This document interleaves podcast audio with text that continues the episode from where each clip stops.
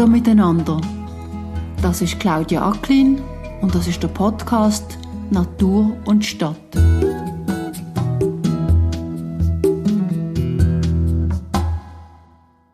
Wenn man jetzt so die Artikel liest über die Tigermücke und die Kommentare darunter, da werden die wildesten Verknüpfungen gemacht und ich habe das Gefühl, viele Leute kennen sich nicht richtig aus. Was für Verknüpfungen werden da gemacht? Mit Corona, mit, mit dem Diktat vom Staat, mit der Erfindung von neuen Krankheiten, zum Pharmaindustrie unterstützen, mit äh, halt dann die, all die, die dann denken, die hat auch Sinn und Zweck und die sollen wir in Frieden lassen und ja, es ist halt sehr kontrovers. Alle die Themen seit, seit Corona ist es, glaube sehr kontrovers, all die Gesundheitsthemen. Und jeder ist dafür oder dagegen. Und das ist schwierig. Und ich wünschte mir da, dass so ein bisschen mehr, wie soll man sagen, Bescheidenheit oder Reflexion von den Leuten betrieben wird. Die asiatische Tigermucke ist eine sogenannte Neozoe, ein Insekt, das sich invasiv in der Schweiz verbreitet. Bei den Pflanzen sagt man denen übrigens Neophyten. Tigermucke kann gut Krankheiten übertragen. Darum hat man sie in den letzten Jahren aktiv bekämpfen, besonders in den Städten. Alles, was neu ist, macht aber häufig auch Angst und darum gibt es Diskussionen in den Zeitungen und in den sozialen Medien. Wir haben hier dazu gerade Martin Geschwind gehört, der wissenschaftliche Mitarbeiter vom Schweizerischen Tropen- und Public Health Institute Swiss TPH in Allschwil bei Basel. Viele kennen das Tropeninstitut, weil sie dort einmal eine Impfung für eine Reise ins Ausland sind machen. Das Institut ist aber nicht nur ein Dienstleister für die Bevölkerung, es macht auch viel Forschung, zum Beispiel zu den Tropenkrankheiten. In den Tropen oder in Afrika verbreiten Tigermucken oder ähnliche Arten Krankheiten wie Dengue oder Zika.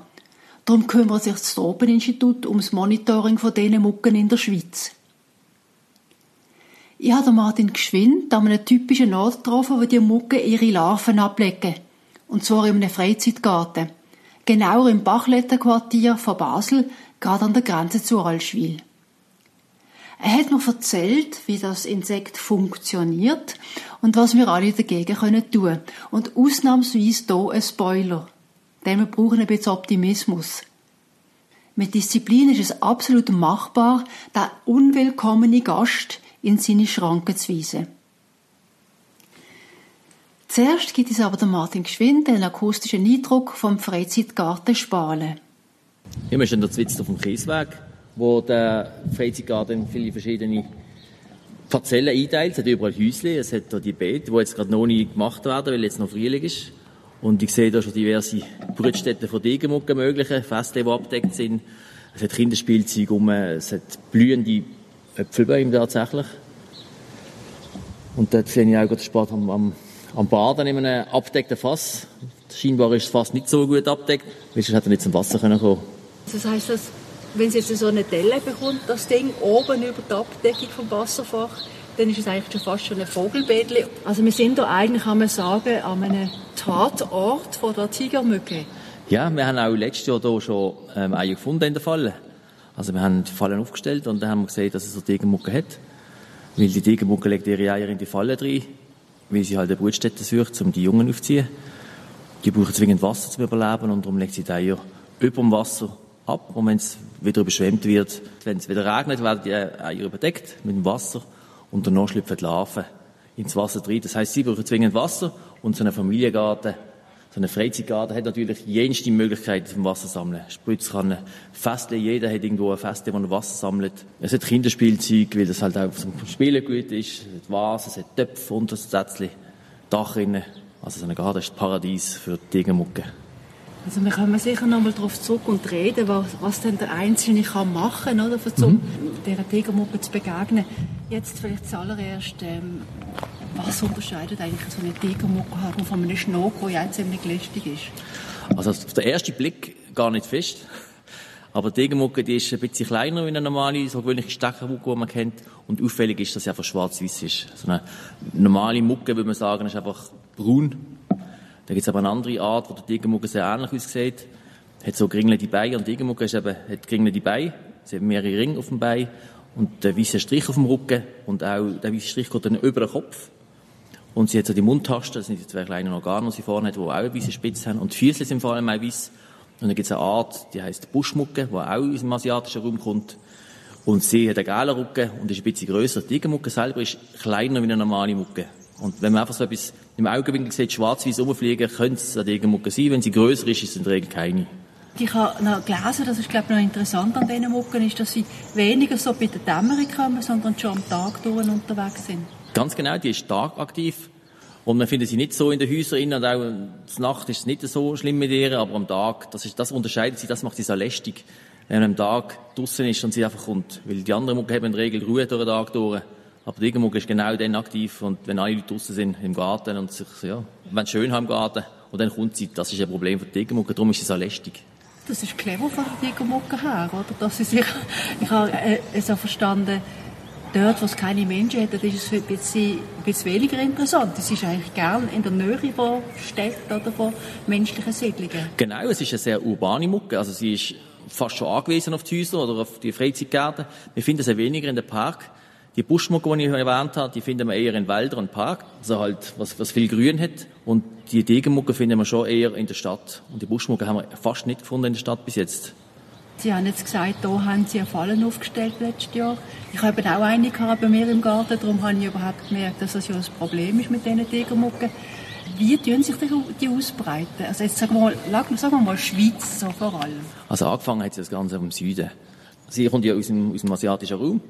Und von dort ist sie nachher, also aus dem tropischen asiatischen Raum ist sie gekommen. Von dort ist sie nachher mit Pneu, alten Pneu in die USA verschifft worden weil die alten Pneu, da hat Wasser drin immer und dort hat es Eier drin und Larven. Und ist in die USA verschifft worden. Dort hat sie sich anpassen an die klimatischen Bedingungen, ein bisschen verändern.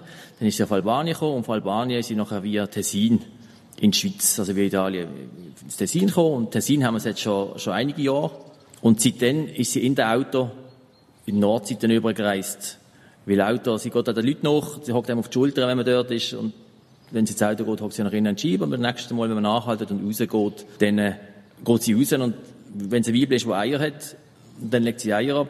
Oder sonst haben wir Glück gehabt, wenn sie nicht befruchtet worden ist. Und so kommt sie dann, ist sie nach Basel gekommen immer mehr. Sie kann natürlich auch mit Fracht kommen, aus dem Süden. Irgendwo was warm ist, oder mit einem Pneu, den ich erwähnt habe. Eine andere Art zu transportieren ist zwischen dem Lucky Bamboo. Also Pflanzen, die halt immer Wasser brauchen. Und wo man irgendwo im tropischen Raum gezüchtet hat und dann da bringt, hat es möglicherweise auch Eier drin gehabt und dann ist sie auch da gekommen. Und von da aus, das Oberrheintal ist klimatisch sehr gut, hat sie den Winter besser können überleben und von da aus hat sie sich können ausbreiten. Wir haben es einmal gefunden, gerade an der Grenze zu Frankreich. Also jetzt einen Lastwagenzoll. Wir vermuten, dass dort der Ursprungsort ist, wo man halt, die Franzosen alle Lastwagen aufmachen, wo aus dem, also wo zur Schweiz gekommen sind. Und dann hat sie dort angefangen und von dort hat sie sich langsam ausbreitet. Und jetzt nach fünf, sechs Jahren sind wir schon bei einem Drittel von Basel, wo bedeckt ist, sicher viel, ja. Und jetzt kommt sie eigentlich von oben ab, Richtung Mittelland auch. Und Richtung so jetzt Seeland, Bern. Wir haben natürlich ein paar Fälle in Bern schon. Also jetzt gerade in der Stadt Bern haben wir sie. Sie geht auch nicht weg dort. Die Städte scheinen ein sehr gutes Klima für sie zu haben, jetzt auch temperaturlich. Weil wir haben sie jetzt auch in einem Ort gehabt, in Solothurn, Kanton Solothurn. Und dort ist sie also ausgestorben vom allein wieder. Also vom allein, man hat sie bekämpft. Aber sicher hat es auch klimatische Bedingungen sehr gut geholfen. Und es ist dann wahrscheinlich einfach zu kalt gewesen. Aber in Städten ist halt das Abwasser, sie tut im Winter zum Beispiel in Dolen überwintern, die Eier.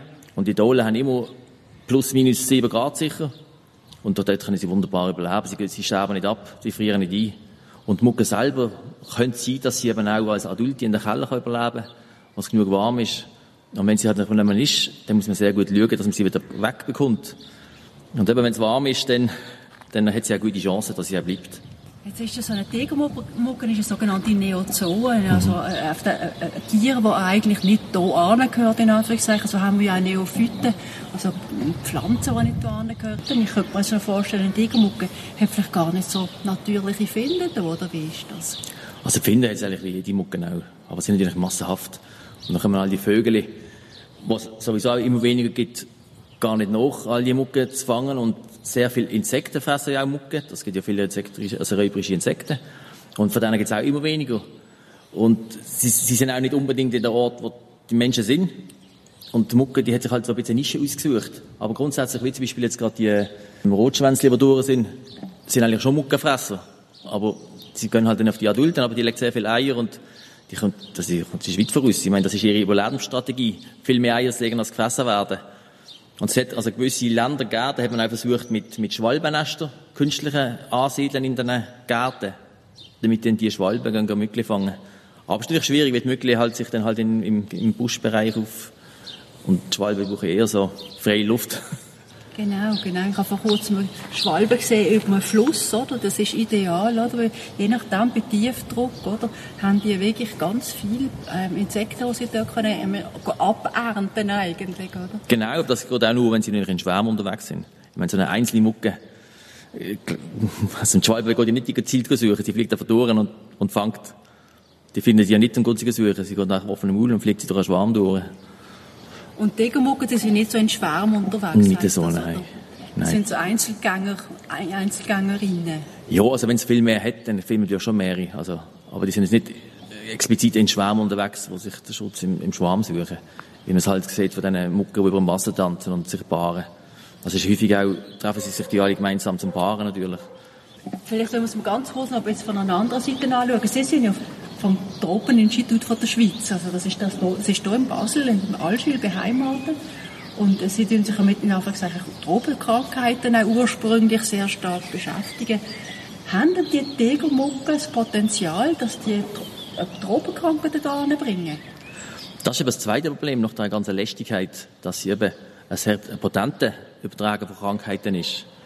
Sie gehört, also die, wir haben noch die Aedes aegypti, die, die im afrikanischen Raum unterwegs ist und die noch nicht überleben Und das ist ihre Schwesterart, die Aedes albopictus, die Tigermücke. Und sie haben sehr gutes Potenzial, Viren zu übertragen. Und wir reden hier von Dengue-Fieber oder Zika, wo natürlich auch immer alles, alles mehr am Kommen ist. Und durch das halt immer wärmer wird, können sich die Viren besser entwickeln und, und der Vektor, also die Mucke selber, kann sich besser entwickeln. Und durch das wird sich alles ein bisschen potenzieren natürlich. Für uns ist die aber sehr interessant darum, weil das eigentlich Krankheitsübertrager ist. In Afrika haben wir schon ein großes Forschungsgebiet äh, wir in, in, in Afrika. Wir haben sehr viele Forschungsprojekte dort, die sich jetzt um, um Malaria oder Anopheles-Mucke kümmern. Viren, Arbovirus, also die, die Arthropoden-Viren, sind sehr interessant für uns. Und wenn sie gerade da sind, umso mehr, dann müssen wir nicht einmal fortgehen. Und es ist natürlich auch ein Service an uns, also an, an der Schweiz, an der Bevölkerung hier, dass man versucht, Krankheiten auch hier zu verhindern. Und nicht nur in Afrika, aber wir haben ja schon Dengue-Viren, haben ja schon Zika-Viren in der Schweiz, oder? Die kommen ja nicht mit der Mucke hin, oder? Nein. Die müssen sie einfach vom menschlichen Blut aufsuchen. Das heisst, wenn Dengue zum Beispiel käme oder Zika, dann kämen die Viren vielleicht noch auf anderem Weg und auch weil es hier langsam wärmer wird. Also das ist eine sehr, eine sehr gute äh, Beobachtung. Die Mucke selber produziert keine Viren. Sie kann sie nur übertragen. Das heißt, sie muss zuerst jemanden stechen, der Virus im Blut drin hat. Und der Virus muss noch in einem viramen Stadium sein. Also der muss auch infektiös sein. Und dann nimmt es ihn auf und dann geht es in die Mucke rein, muss dort diverse Barrieren überwinden. Darum kann auch nicht jede Mucke jeden Virus übertragen. Aber die Tigermucke können sehr viele Virus übertragen, das macht sie aber so patent. Und nachher wandert sie zurück, also sie bisschen vermehren und nachher wandert sie zurück in die Speicheldrüse und dann beim nächsten Stechen wird sie also rausgelassen ins Blut durch einen Speichel ins Blut von, von einem anderen Mensch, wo dann die Krankheit kriegen kann, im besten Fall natürlich, oder im schlimmsten Fall für sie. Aber das muss ja auch eine gewisse Menge sein und, und also es ist nicht es ist nicht immer ein, wenn man gerade gestochen wird, ist man gerade krank, auch wenn die Mucken infektiös gesehen wäre. Was würden die Tigermucken im Moment für ein Virus übertragen können hier in der Schweiz? Was ist, was ist so etwas Typisches, was ihr verwünschen könnt oder was sie verwünschen können? Ja, das ist schon eindeutig. Ja, ja, ja, genau, das Weibli. Das sind schon eindeutig auch Dengue. Also Dengue ist auch vermehrt am Kommen. Es sind einfach sehr viele Reisende, es wird wieder mehr gereist. Die Krankheiten breiten sich immer mehr aus.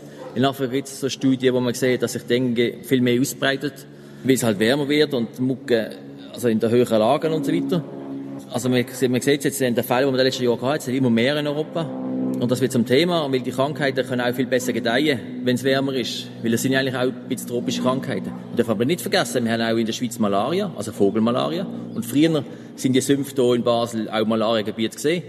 Weil wir haben auch einheimische Mucken, die können Malaria übertragen Aber man hat es einfach geschafft, die Malaria auszurotten. Durch die Medikamente, die wir vor allem haben. Weil Malaria kann man eigentlich behandeln, wenn man Zugang zum Medikament hat. Und darum gibt es da auch kein Reservoir mehr von Malaria. Wenn, wenn es irgendwo ein Reservoir hätte, und dann können die Mucke sich immer wieder dort bedienen und von dort ist sich wieder andere Leute anstecken, aber das haben wir nicht. Das heißt, Malaria wird der Anbruch verreisen die. Das ist eine sogenannte Flughafenmalaria. Also es hat Reisende dort und dort werden sie gestochen und dann wird jemand anders infiziert. Aber das langt ja nicht, dass man gerade sehr viele Leute rundum infiziert, weil Mucke geht in der Regel auch nicht auf, auf hunderte Leute, sondern immer noch ein bisschen, wenn man das schnell bemerkt, kann man da gerade etwas unternehmen. Und dann kommt plötzlich so ein Querschläger wie Corona, oder? Und dann stehen wir da und haben unsere Hosen dumm sozusagen. Oder? Ja, aber das Gute ist Corona, das wird nicht übertragen für Stechmucke. Also das ist, das ist klar.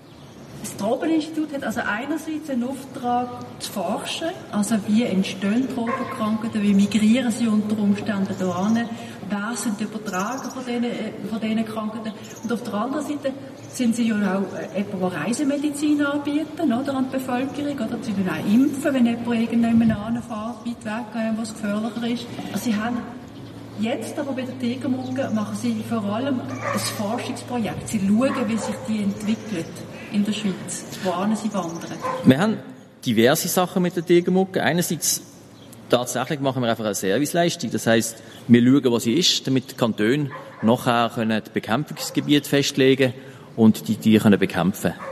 Wir ihnen aber auch schauen, wie weit fliegt sie unter normalen Umständen. Man nimmt ein bisschen an, es ist 250 Meter, es ist äh, äh.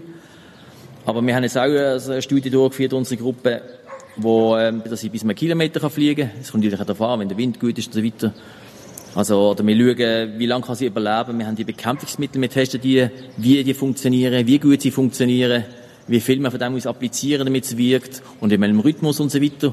Und wir versuchen natürlich auch Methoden zu finden, dass man die Mucken überhaupt wegbekommt oder zumindest die Belastung reduzieren das ist ja in Anführungszeichen fast schon eine präventive Arbeit, oder? Weil wenn sie noch verbreiteter würde, dann muss man auch irgendetwas haben, man sich bekämpfen kann damit. Also die Idee ist halt auch eine Grundlagenforschung zu haben und zu wissen, wie genau lebt das Tier, wo genau können wir sie packen, um sie möglichst wieder zum, zum, zum Verschwinden zu bringen, so dass natürlich auch andere Tiere nicht betroffen sind. Wir wollen nicht mit, mit, mit Pestizid husieren und durch Garten laufen, weil dann, dann töten wir alles. Und das ist überhaupt nicht das Ziel, das soll nie das Ziel sein. Das ist auch ein Grund, warum der Kanton bekämpft und das koordiniert, damit die Leute nicht selber auf die Idee kommen, irgendwo im Laden Pestizid kaufen und dann einfach das ausgeben. Weil da, da, da liegt viel mehr, da steht viel mehr. Darum ist es gut, wenn der Kanton das in die Hand nimmt. Aber die können das nicht allein. Der muss natürlich die Hilfe der Bevölkerung haben. Also der Kanton kann das im öffentlichen Raum machen, aber alles andere äh, kann er nur die Bevölkerung anleiten, wo dann auch hilft, die Mucke sozusagen das Leben schwer zu machen. Sie verfolgen ja verschiedene Ziele gleichzeitig, oder? Ähm, eben, sie wollen herausfinden, wie funktionieren die Tiere wie breiten sie sich aus, was kann man gegen sie machen. Und gleichzeitig nutzen sie gerade Gelegenheit, um das auch öffentlich zu machen und den Leuten zu sagen, was sie machen damit die sich nicht so schnell ansiedeln können. Oder? Wir sind also nicht zufälligerweise in einem Freizeitgarten und es schließt sich vielleicht der Bogen wieder. Das ist natürlich verrückt in einem Freizeitgarten. Wenn es mal geregnet hat, dann ist hier in, der, in dem Kompostiertonne, wo so ein ist, ein Platte drüber ist, ist sofort Wasser drin. In jedem Untersetzer von jedem Blumentopf ist Wasser drin. Es entstehen Vogelbeete, wie Sie vorher gerade gesagt haben. Das ist, schon, ist das eine Sisyphusarbeit oder wie machen Sie das? Das ist definitiv eine sehr große Sisyphusarbeit. Wir haben jetzt zum Beispiel auch hier den Deckel von der Dole, der ein Loch hat. Die Tigermucke ist ursprünglich so ein Höhlenbrüter. Also sie ist eigentlich ein Höhlenbrüter, das heisst, im asiatischen Raum, wo sie herkommt, die Brüder sind so, so Stellen wie die Baumhöhlen, wenn ein Ast abbricht, bildet sich dort ein Loch, füllt sich mit Wasser, das ist eine kleine Wasserfläche, die ihnen lenkt, dort ist sie ungestört, dort hat es keine Larven, dort hat es keine Räuber drin, dort kann sie wunderbar sich entwickeln. Und so Sachen nimmt sie auch hier an. Also alles, was irgendwie so eine Baumhöhle repräsentiert, das sind Baumhöhlen selber, wenn es auch viel gibt, so Dolendeckel oder so, sagen wir Eisenrohr wie das dort, wo oben nicht zu ist, sondern das Wasser sich drin füllt. Man hat das Fässchen, wo auch keine anderen Tiere drin sind. Man hat zum Beispiel Verschirmständer, die, die man mit Wasser füllt und damit sie Gewicht haben, wenn man den Deckel nicht drauf macht, da ist eine wunderbare Brutstätte unten drin. da haben wir auch schon Larven gefunden in, in solchen Sachen oder in Dohlen. Also was halt die Aufgabe vor allem vom Kanton ist, sind die Dohlen behandelt auf der Straße. Das machen die. Überall, wo sich Wasser sammelt, steht ins Wasser. Am liebsten so ein bisschen verdeckt, wo die Sonne nicht voll reinhaut. Und dann äh, geht es eigentlich wunderbar und es hat sehr viel um. Also man kann durchgehen und man kann nochmal durch und es hat wieder etwas anderes und zwei Wochen später hat es wieder anders, wie man es wieder immer verstellt, es regnet wieder. Für die Mucke, also wichtig ist, dass es halt eine Zeit lang steht. Mehr als eine Woche. Sie braucht im Prinzip sechs, sieben Tage für einen Zyklus im optimalsten Fall. Also, also genug Nahrung, genug, genug warm und so weiter. Das erreicht am höchsten im Hochsommer, wenn es genug feucht ist aber noch. Und sonst braucht es halt dementsprechend länger. Das heißt, eine Art von der Prävention ist, dass man die Wasserstellen entfernt oder zumindest einmal pro Woche leert. Die Leute haben immer ein bisschen Angst, dass wenn man all die Wasserstellen wegnimmt, dass Vögel und Egel verdursten. Aber es ist nicht so, man könnte die einfach einmal pro Woche ausleeren und auch den Rand ein bisschen putzen. Und natürlich nicht ausleeren auf dem Boden und nicht in eine andere Dole, weil sonst hat man einfach die Larven an einem anderen angelehrt. Also das klingt für mich schon sehr viel machbarer.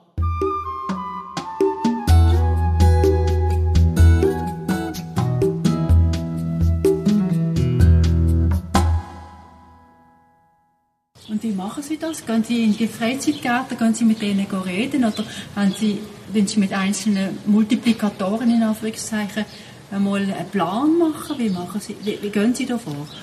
Also wir sind ja, das Schweizerische Tropen- und Public Health Institute, also wir sind ja jetzt eher so fürs, fürs Monitoring da, fürs Herausfinden, wo die Mucke sind und Grundlagen schaffen für auf der Forschung von der Mucke, um zu schauen, wo man da ansetzen können.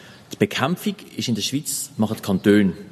Also jetzt gerade hier in Basel macht das Basel, das macht das kantonale Laboratorium. Und sie, die, wenn wir äh, Mucke gefunden haben oder Eier gefunden haben, den sie einen Perimeter ausscheiden, wo Bekämpfungszone wird. Dort wird bekämpft, das heißt, sie geben dann die BTI, das ist so ein Bakterium ab. Das Bakterium, das tut den Darm von der Larve zerfressen, ist ungefährlich für alle anderen Tiere, außer für Stechmucke und noch andere ganz nah Verwandte von der Mucke, wo man einfach ins Wasser gibt und die geben das ab. Das kann man dann einsetzen mit dem Wasser zum Beispiel, aber das ist halt nur von Wasser, wo man nicht entfernen kann, in der Dole. Es geht nicht um Bequemlichkeit, wenn man das Fässchen nicht will ausleeren oder den Spritzrand nicht will kippen, dass man dort einfach ein bisschen Körnchen rein tut. Es ist immer noch besser, das einfach zu vermeiden. Und dann gibt es auch Flyer in alle Briefkästen, wo die Massnahmen draufstehen, wo die Webseiten sind, Webseiten von uns, die Webseiten vom kantonalen Laboratorium, die Webseite vom, vom Schweizerischen Muckennetzwerk, wo wir Teil davon sind. Und dann tut der Kanton eben alle zwei wöchentlich dann auch, oder alle vier wöchentlich sogar mittlerweile, all die Dole bekämpfen auf der Straße. Und neben dieser Zone gibt es eine Sensibilisierungszone, wo dann äh, einfach die Leute angehalten sind, einmal vorinformiert, die Mucke ist näher. Das ist der eine Teil. Und jetzt haben sie neu, man kann sich auch melden im Kanton. Und die helfen einem. Man kann melden, wo es Wasser hat, wo halt irgendwie, weiß nicht, auf Dächern zum Beispiel, nicht in selber auch mit Firmen, oder wir im Kanton mit Firmen schauen, was wir noch machen können. Wir versuchen all die Maßnahmen umzusetzen. Langfristig ist einfach das Ziel, dass man eigentlich keine unnötigen Wasserstellen hat, oder die es zumindest unter Kontrolle hat, dass man sie einmal pro Woche lehrt. Der Kanton und wir kommunizieren das einfach den Leuten. Und der Kanton hat auch Leute, die haben extra Personen, die in die Gärten gehen, schauen, die gehen abklappern und mit den Leuten reden. Sie halten Vorträge bei diesen Freizeitgärten, sie halten Vorträge beim Quartierverein. Und so versucht man ein bisschen eine Übersicht zu kriegen über was hat es eigentlich um und wie effizient ist die ganze Arbeit. Und nebenan jetzt all die Fallen noch zum schauen, ob das Ganze auch wirkt. Man kann ja nicht, man muss es irgendwie nachweisen, ob es tatsächlich weniger wird oder nicht. Aber es ist ein bisschen Hand aufs Herz, haben wir eine Chance? Es, gibt zwei verschiedene Ansätze. Das eine ist, wenn man sie an einem neuen Ort hat und es ganz wenig hat, dann kann man sie mit Disziplin und einem schnellen Einsatz quasi wieder, wieder zum Verschwinden bringen. Sagen wir, wir haben irgendwo aus einem Dorf eine Meldung von einer Mucke, dann gehen wir an, schauen, ob es noch mehr Larven hat. Und wenn es noch mehr hat, dann muss man halt sofort einfach bekämpfen. Und wenn es nicht mehr hat, braucht man meistens eine zweite, zum, vielleicht ist es einfach nur eingeschleppt worden, von der letzten Ferien oder, oder vom Nachbarn oder wie auch immer, also wo in der Ferien ist. Und dann kann man es auch wegkriegen. Wenn es an einem lokalen Ort ist, klein eingrenzt, dann könnte man sie noch wegkriegen. Wir haben es bei zwei, drei Jahren dann auch geschafft. Aber jetzt in der Stadt, wo sozusagen ein Drittel von der Stadt betroffen ist, ist die Fläche einfach zu groß, um alles aufs Mal wegzubekommen. Und dann ist es noch an Frankreich an, wo noch andere Maßnahmen hat und anders bekämpft. Dann ist es noch in Deutschland. wo das in der Kommune geregelt ist, wo auch anders bekämpft. Und da können wir sie sofort wieder begrenzen. Also wir haben einen an Deutschland und Frankreich, die Proportion, die wir hier in Basel haben, die geht dann weiter. Ziemlich weiter. Also ganz Lörrach und Hüningen sind einfach auch schon voll. Man kann sie hier nicht mehr wegkriegen in dem Sinn, wenn wir nicht irgendwie die Hilfe vom Klima haben, sagen wir, wenn es mal einen richtig harten Winter gibt. Der trockene Sommer hat ihnen sehr geholfen und die nassen Sommer vorher haben ihnen auch geholfen. Weil wenn sie nasse Sommer haben, haben sie viele Brutstätten, wenn sie trockene Sommer haben, dann haben sie sehr kurze Entwicklungszeiten. Es ist, äh, es ist ein bisschen schwierig, aber... Denken Sie denn je über die Themen nach? Also Insektensterben, was heißt das? Ähm, Klimawandel, was heißt das zukünftig für die Schweiz? Denkt dort TPH auch so ein bisschen in Zukunft? Natürlich das Insektensterben oder jetzt das ganze Wasser entfernen tut natürlich andere Insekten oder andere Tiere, die auf Wasser angewiesen sind, natürlich auch äh, beeinträchtigen. Aber jetzt kann man das vielleicht so sehen. Erstens geht es um Wasserstellen, die eigentlich künstlich sind. Wir reden von, von kleinen Wasserstellen, wir reden nicht von Weiher. Weiher und Flüsse sind von Regenmuggel nicht betroffen. Die die wir auch nicht, nicht irgendwie behandeln. Also Biotop, wenn es irgendwo Biotop hat mit, mit Frösch oder Mölch oder Libellenlarven, Gellrandkäferlarven, dann ist das kein Problem. Mucke sucht sich das nicht aus. Und all die Brutstätten, die wir hier haben, das sind eigentlich künstliche Brutstätten.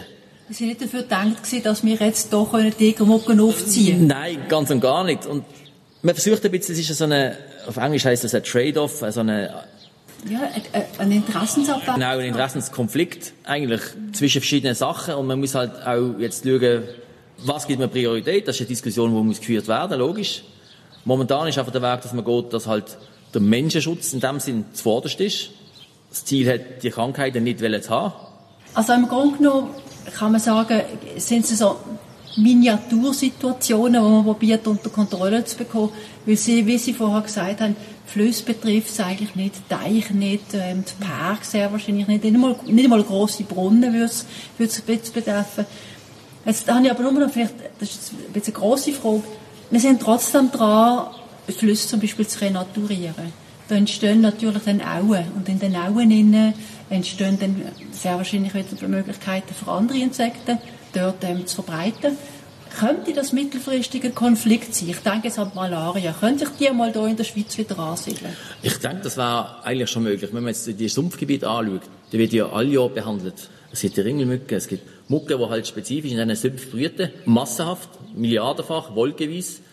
Und die bekämpft man, mit dem man eben so BTI in die Sümpfe streut. Und das BTI wirkt eben sehr spezifisch auf die Mucke. Und alle anderen Insekten sind eigentlich unbehelligt. Also es gibt auch Diskussionen, wo man sagt, ja, okay, wir haben hier einen Sumpf, der Mensch geht, geht bauen, er braucht Platz, baut den Sumpf rein, und nachher muss man bekämpfen, damit der Mensch dort wohnen kann. Tut man einfach alle Mucken ausrotten. Das ist die Frage, will man das? Die Gesellschaft, will sie das? Oder was ist wichtiger, ob jetzt dort äh, jemand bauen und wohnen oder ob es jetzt ein Ökosystem hat, das funktioniert dort hinten? Und kann man sagen, wenn es einem gelingt, die Interessen einmal zuerst einmal klar zu benennen, sagen es gibt nicht nur ein Interesse vom Menschen, sondern auch noch ein Interesse von der Natur oder von der Artenvielfalt, mal sehr abstrakt gesagt. Wenn man das wirklich vor Augen hat, dann kann man vielleicht Anführungszeichen von faire Lösungen suchen. Ja, das ist, das ist sicher möglich, aber oder allein die Interessen definieren, das, das ist so derart konfliktbehaftet. Ich meine, man sieht es tagtäglich in, der, tagtäglich in den Medien. Es gibt halt einfach keine einfache Lösung für das Ganze.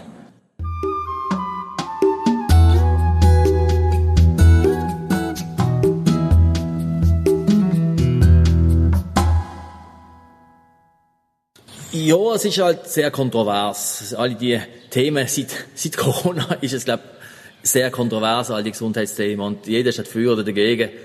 Und das ist schwierig. Und ich wünschte mir da, dass da ein bisschen mehr, wie soll man sagen, Bescheidenheit oder Reflexion von den Leuten betrieben wird. Ja, wir haben nicht zwingend ein Interesse die Körnlehersteller zu unterstützen und wenn darum überall Mucke sieht, damit die Leute überall die Körnle kaufen und streuen und damit sie überall mühen die Falle haben und beim Kanton und beim Staat melden, wie viel Mucke das sie haben und wenn wir die Falle aufstellen, dann bin ins Haus hineinschauen und das ist alles Gugus. Das ist Ihnen alles völlig egal. Das ist alles Gugus. Und, und ich glaube, etwas, was dagegen hilft, ist, dass man muss auch wissen, was eigentlich, was für Krankheiten wie übertragen. Ja, ja, ganz klar. Also man, muss, man muss also informiert sein über das Tier. Und dann kann man vielleicht langsam aber sich ein bisschen differenziertere Meinung bilden. Ja, also, also es ist sehr schwierig, wenn man informiert sein. Also Tigermucke hat ja das Wort Tiger in sich drin. Und Leute, die denken, das heißt Tiger, weil es ein zwei Meter großes Tier ist mit, mit großen Zähnen und wenn man es sieht, dann frisst sie einem gerade auf. Es ist eine ganz gewöhnliche Mucke. Die Mucke an und für sich ist nicht gefährlicher wie jede andere Mucke. Sie kann einfach Krankheiten übertragen. Und wenn sie Krankheiten drin hat, Viren hätte, wäre sie gefährlicher. Aber wenn man gestochen wird, heisst das nicht, dass man automatisch stärker reagiert und Stich noch drei Jahre lang sieht. Wir haben Leute an der Ärzte, die das so diagnostizieren. Dann schauen sie Muckenstich an, der ein bisschen grösser ist, das heisst, es ist eine Degenmucke. Das hat überhaupt nichts mit der Degenmucke zu tun. Das ist eine, die Reaktion vom Mensch selber. Und ein bisschen Unaufgeregtheit in dieser Betrachtung wäre gut. Es geht überhaupt nicht um Panik machen. Man liest immer viel darum, ah, wieder etwas anderes zum Panik machen.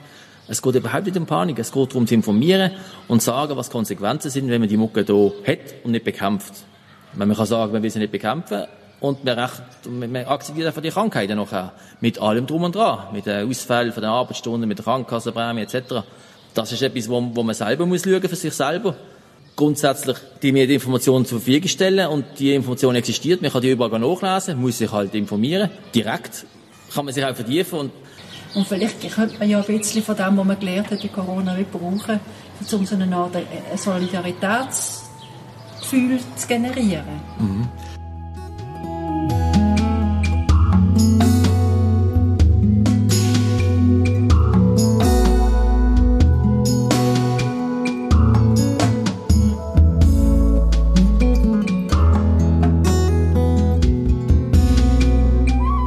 wieder eine Folge von Natur und Stadt gesehen und ich hoffe, dass sie Ihnen gefallen hat. Ich danke Martin Geschwind recht herzlich für seine Zeit. In meinen Shownotes findet man ein paar Hinweise zur Webseite rund um die Tegermucke. Und wer mehr über mich, der Podcast oder meine Blogbeiträge wissen will, der findet alle wichtigen Informationen auf meiner Webseite Nature and the City. Ich würde mich freuen, wenn Sie auch das nächste Mal wieder zuhören